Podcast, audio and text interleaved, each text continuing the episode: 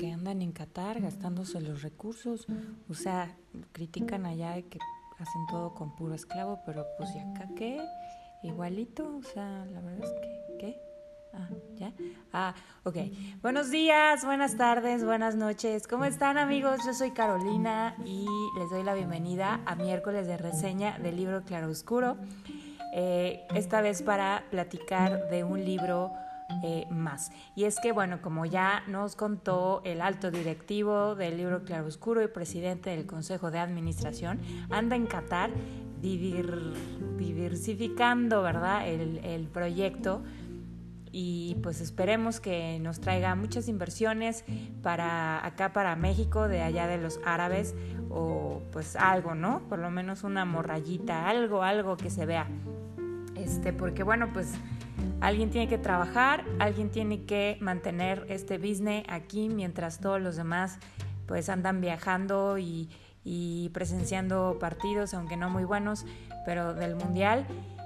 Y bueno, pues ojalá que por lo menos algo de las quinielitas salga para que aquí el libro Claroscuro tengamos más recursos.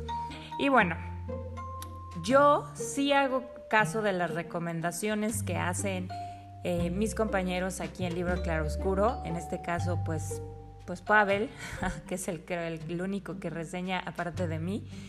Y este, cada vez que reseña un libro, pues yo lo agrego a mi lista a mi fila de libros en espera por leer y pues esa lista crece, crece y crece y crece y pues es que uno tiene que invertir su tiempo en leer libros que no se hayan reseñado aquí para que ustedes tengan variedad.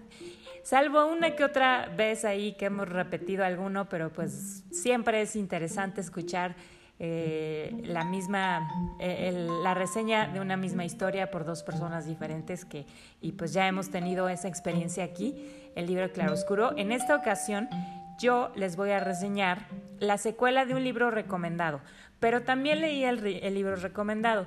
Recordarán que hace algunas semanas eh, Pavel nos reseñó Un mago de Terramar, escrito por Úrsula K. Le Guin, quien es una escritora estadounidense que a mí me ha encantado. Em, principalmente escribe ciencia ficción y bueno, él nos contaba que este, este libro de Un mago de Terramar eh, es como que el, el, predecesor de Harry Potter, pero yo no pienso eso, al contrario, yo digo que cada autor tiene su propia idea y sí, es válido que cada, eh, que cada autor se inspire de sus lecturas favoritas para crear sus propias historias. Hemos, tenemos muchos, muchos ejemplos eh, en la historia de la literatura de eso y no por eso es menos valioso. Así que yo no creo que es el predecesor de Harry Potter solo porque son magos, pero no tienen nada que ver una historia con la otra. Y como podrán escuchar en esa reseña cuando regresen a ella o vayan a ella por primera vez, eh, o lean el libro, van a, a, leer la historia del Gavilán, un gran mago, señor de dragones y archimago, que eh, se hace, digamos que tiene el llamado a la magia desde muy pequeño y eh, un, un mago muy experimentado le da su nombre.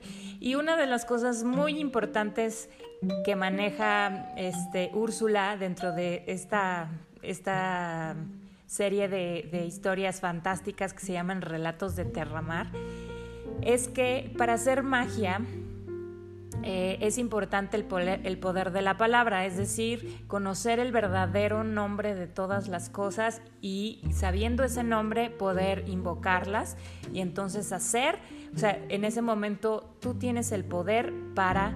Em, pues hacer la magia. Pero es importante conocer el verdadero nombre. Creo que Pavel cometió la indiscreción en esa reseña de decir el nombre de Gavilán y entonces eso es algo que nunca debes decir porque puede caer en manos de tus peores enemigos o bien de gente que no sabe hacer magia y que puede em, pues regarla casi casi, ¿no? Entonces yo no les voy a decir su nombre, ustedes tienen que leer el libro, pero él es llamado Gavilán y eh, yo les más bien les voy a platicar la secuela después de ese libro viene eh, las tumbas eh, de Antoine. las tumbas de Antoine es una historia que empieza contándonos em, la historia de la sacerdotisa Arta. Y cuenta la leyenda que los dioses sin nombre, así hay una serie de dioses que, son de la cultura carga, em, es decir, no, no, tienen un nombre en específico y es porque, por esto que les digo, eh, ellos creen que la magia y la el verdadero poder está en el nombre real de las cosas. Y, y si ustedes lo piensan, realmente no está muy descabellado y es como una forma de explicar un poco que decirle a las cosas por su nombre tiene un poder. Y, bueno, no solo de forma fantástica como, como lo manifiesta en esta historia, sino en la vida real. Poder nombrar eh, a las cosas como son nos da claridad, nos da este, seguridad y nos permite movernos por la vida.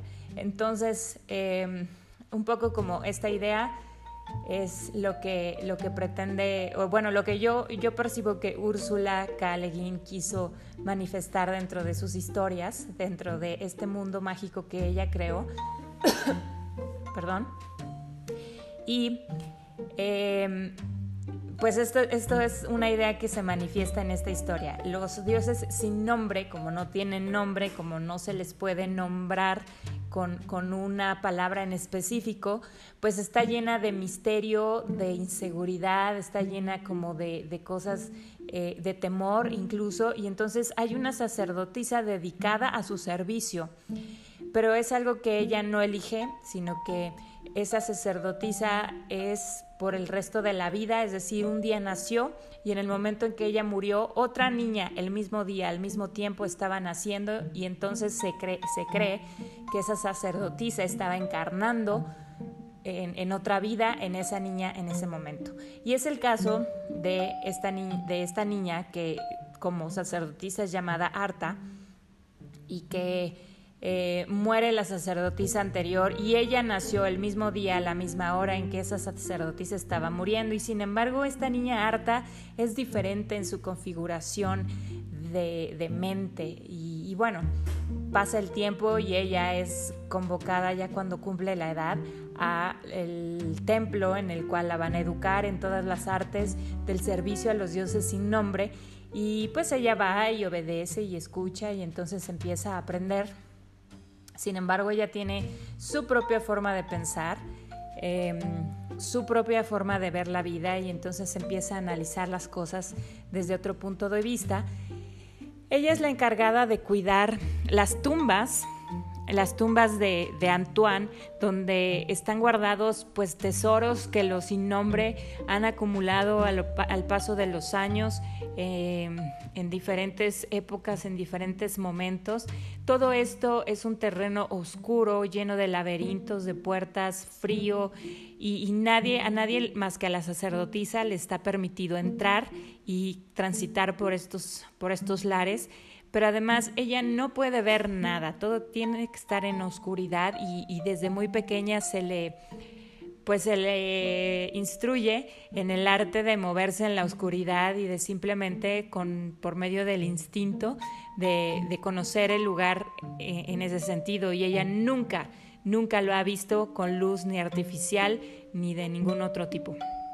Así que un buen día se encuentra con un hombre que que mete luz a este lugar y entonces ella horrorizada por el sacrilegio que esto representa para su religión y para sus dioses, eh, de pronto entra en conflicto porque no quiere matar a este hombre ya que en algún momento escuchó de que hay hechiceros o magos en otras partes del mundo, del, partes del mundo que por supuesto ella no está enterada ni familiarizada ni nada, su mundo pertenece al templo se reduce al templo y al estudio de lo sin nombre y nada más. No hay nada, nada más que ella aprenda y que ella pueda conocer acerca de lo que hay afuera. Así que cuando llega este hombre, por un lado se siente agraviada y enojada y encolerizada y la ley dice que lo tiene que matar y, de hecho las personas que están al cuidado de Arta pues eh, están eh, verificando y, tratando de, de, supervisar que realmente haga lo que ella tiene que hacer, ya que es como ella es, digamos, la suma sacerdotisa, pues ella tiene que ejecutar las órdenes de muerte y solo hay cosas que ella pueda hacer y nadie más. Pero esta, pero esta niña al, mismo tiempo se siente con mucha curiosidad de saber quién es ese hombre, qué hace ahí, qué quiere y de dónde viene y a dónde va. Y entonces no lo mata y lo mantiene y entonces se va creando un vínculo entre ellos muy interesante. Y llegando a cierto punto de la historia, nos llevamos la grata sorpresa de que este, de que este hombre, este mago y hechicero que entra a este lugar, es nuestro ya conocido Gavilán, quien conocimos en el libro anterior y que pues ya para este entonces es muy poderoso y tiene fama eh, mundial de Señor de Dragones y Archimago. Así que es aquí donde estos dos personajes se encuentran y es muy importante porque Arta es, un, es una, una chica, pues una, pues sí, es una chica para este momento que va a ser protagonista de la cuarta novela de la serie. Así que es muy importante conocerla aquí y pues también resaltar que esta novela, además de seguir hablando de la magia y de todo este poder de la palabra, también nos habla de este mundo de sombras donde eh, todo, donde, donde las personas que, que, están en la ignorancia, que están en la, en la oscuridad, son personas que no cuestionan, que no dan problemas, que no, que no crecen y que se mantienen cerradas, etcétera. Mucho de esto nos habla en esta historia. Pero también sobre el valor de la mujer, sobre eh, eh, ella Úrsula K. en mucho en sus obras insertó esta parte feminista de, darle un lugar a la mujer, eh, aunque este, dentro de su mundo mágico no hay hechiceras, solamente hay brujas, pero a cierto nivel, brujas que hacían cierto, ciertas artes de, de curanderas y de ese tipo de cosas, pero no no magos al nivel de, de Gavilán o de, algunos otros que se mencionan en las historias. Así que ella precisamente así lo expresa que también tuvo esta tuvo esta inserción en, este, en esta historia, esta idea, este personaje, para, para, mm, para eso precisamente, como para darle a la mujer, eh, redimirla de, de, un, de, una, pues de un papel muy, muy secundario que la, que la mujer, pues supongo que de su época, ella, Úrsula, es más o menos de los años 30, eh, pues ha tenido durante pues, la historia, ¿no? Entonces, bueno, eh, esta es una de, las más aportaciones más grandes. Y bueno, pues obviamente la historia se sigue desarrollando, no les voy a contar mucho más para que ustedes vayan, la lean y pues no crearles un spoiler, ¿no? Y esto nos conduce a la siguiente novela que se llama La costa más lejana. Y esta, pues también está súper padre, porque en esta ocasión eh, Gavilán, quien, quien ya es un mago, pues aún más grande, más experimentado, ya es archimago de Rogue. Rogue es la isla donde es un tipo escuela de hechicería donde las personas que se les reconoce que tienen cierto don para la magia van y aprenden pues todo lo que pueden aprender acerca de los nombres de las cosas, de las transformaciones y de las técnicas de hechicería que se conocen. Así que ellos eh, asisten a esta escuela para aprender todo lo que saben. En su momento Gavilán, siendo niño, fue a esta escuela a aprender y pues en esta novela regresa, pero como archimago, es decir, como el director este, sumo de este, de este colegio, que además es muy respetado porque de ahí han salido grandes sabios, grandes hechiceros, y en este caso el archimago es como el coordinador y el concentrador de todos estos, de todos estos sabios. Pues llega a él, llega a Rogue y llega al archimago Gavilán, un chico llamado Arren, quien es eh, un príncipe, es el príncipe de Enlad, que es un, territorio su papá es el rey, y lo manda, lo manda como emisario para decir que algo está pasando muy grave, puesto que en muchos lugares del mundo hay em, conflictos, pero no solo conflictos, sino algo muy raro que pasa que es que se están olvidando, se les están olvidando las canciones de sus grandes héroes del pasado, se les están olvidando cosas muy especiales y en los mismos maestros de Rogue ya habían identificado que el poder que cada uno tiene estaba disminuyendo de, un tiempo para acá. Y entonces este joven viene a confirmarles a través de em, pues del mensaje que, su padre le, pide que les, les transmita a los maestros de Rogue que algo así efectivamente está pasando, pero no saben de dónde viene, no saben qué está pasando y no saben cómo está sucediendo. Así que Gavilán pues está pues muy interesado en el asunto, lo consulta con los maestros de rock y deciden que él va a ir en busca de lo que está sucediendo. Pero este joven Arren queda cautivado por, por el archimago y entonces se ofrece a su servicio, pero el, archimago Gavilán detecta en este joven algo especial.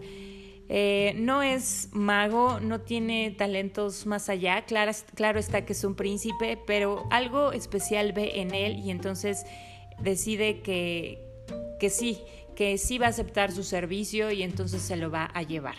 Y emprenden un viaje, un viaje largo hasta la costa más lejana a través de muchos mares, a través de muchas islas, a través de conocer a muchos pueblos y van a ir identificando que cada vez más la magia eh, va disminuyendo, cada vez más van a encontrar criaturas mágicas como los dragones que están olvidando cómo hablar, que están olvidando su historia, que están olvidando su idioma y, y pues todas estas cosas los irán conduciendo al mismísimo centro de la sombra.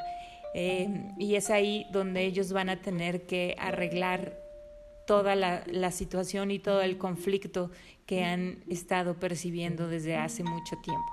Entonces, este, este libro habla además de, precisamente toda, toda esa... Eh, todo eso que, quizá nos pueda también pasar por la vida de olvidar nuestros orígenes, olvidar nuestras, nuestras motivaciones, olvidar quiénes somos, de dónde venimos, a dónde vamos, y, y eso nos sume en, en una sombra, en un mundo en tinieblas donde ya a veces no encontramos luz, nos perdemos, no sabemos en dónde estamos y, y dejamos que pues las circunstancias alrededor sean los que determinen nuestro rumbo. Y sin embargo, hay algo muy, luego entonces hay algo muy importante, además de la palabra y el poder de la palabra, sino el poder regresar de donde somos y de donde venimos con toda claridad y seguridad como si hubiera sido ayer. Y cuán importante es que mantengamos eso en la memoria. Entonces, francamente, a mí me han gustado muchísimos todos estos libros porque, eh, y, bueno, les voy a platicar un cachito que espero que no sea mucho spoiler, pero hagan de cuenta que ya cuando llega el punto donde encuentran al, enemigo que está causando toda esta depresión y toda esta oscuridad, pues uno pensaría que se van a dar un duelo de magia y así tipo, dijera, dijera Pavel que tipo Harry Potter, pero no, por eso no es nada parecido ni nada igual, sino que aquí es como, como con mucho con el poder de la palabra. Eh, el enemigo dice una cosa y el, y el mago lo toma, toma esas palabras y las transforma y luego las regresa y, todo esto es mucha filosofía, son pensamientos, son frases creadas que expresan un pensamiento y que puede ser en, algunos de los casos un pensamiento erróneo y entonces se trata de identificar dónde está la mentira dentro de lo que tú estás diciendo para yo quitar esa mentira y mandar verdad. Y eso me pareció fascinante porque creo que a veces ese, ese, son el tipo de batallas que cada uno podemos tener en la vida. Es cuestión de semántica, es cuestión de analizar a veces las palabras que nos dicen o las palabras que nosotros mismos decimos y no siempre estas llevan verdad. Y es muy importante expresarnos con verdad, es decir, eh, no como se suele hablar, no como es un decir, sino como realmente queremos expresar el pensamiento. Eso es muy, muy, muy importante. Y también me recordó esa escena, no sé si alguno de ustedes sea lector o hayan leído esa parte de la Biblia, donde cuando Jesús se encuentra con Satanás y es tentado, es un duelo de palabra, total y absolutamente. Y entonces eso mucho, eso me recordó y bueno, es como también retomar esta parte para decir, pues creo que muchas de las batallas de la vida del hombre se encuentran en el pensamiento y en el expresar esos pensamientos con palabras bien buenas y adecuadas y, por, y, y regresando al punto de que en la palabra hay poder. En fin, esas son mis reflexiones. A lo mejor ustedes van a, leer solo una, una historia muy bonita y ya, o a lo mejor nada de esto les dice nada, pero no importa. Ese es el chiste de que cada quien lea la historia y le aporte cosas diferentes. Esto es lo que yo puedo darles acerca de estas dos novelas. Por supuesto hay otra que, este, pues ya la, que se llama, a ver, ahorita les digo cómo se llama, pero este eh, ahí no lo encuentro. Creí que lo había anotado por aquí, pero creo que no. A ver, denme un, un, un, un, un segunditititito. Ah, sí, se llama Teanú. Esa es la cuarta novela en donde también eh, va a volver a aparecer la sacerdotisa Arja y, eh, y bueno, esa no la he leído, pero si la leo se las traigo. Pero si no, estas tres que ya reseñó Pavel, Un Margo de Terramar, y luego Las tumbas de Atuán, y luego eh, La costa más lejana, son tres grandes eh, novelas que si bien, ok, están destinadas para niños o, jóvenes, creo que los puede leer cualquier adulto y puede sacar muchas, muchas buenas conclusiones y muchas, y es por supuesto una historia fascinante. Entonces, esa es nuestra recomendación del día de hoy. Espero que que puedan acercarse a estos libros. Si no están viendo el mundial porque qué decepción, pueden bien pues dedicar su tiempo a, leer. Y si están pues viendo el mundial a pesar de todo, como yo, pues este se campechanean de aquí entre un partidito y el otro, pues ahí van echándose una leída. Porque bueno, definitivamente los que se fueron a Qatar y están por allá, pues no, no le están echando ganas a la lectura y bueno, por eso estamos aquí, ¿verdad? Entonces, bueno, pues muchas gracias por escucharnos. Ahí nos estamos, eh, pues seguramente escuchando próximamente el próximo miércoles, porque pues no creo que, en fin, eh, muchas gracias por escucharnos. Un saludo para todos y hasta la próxima.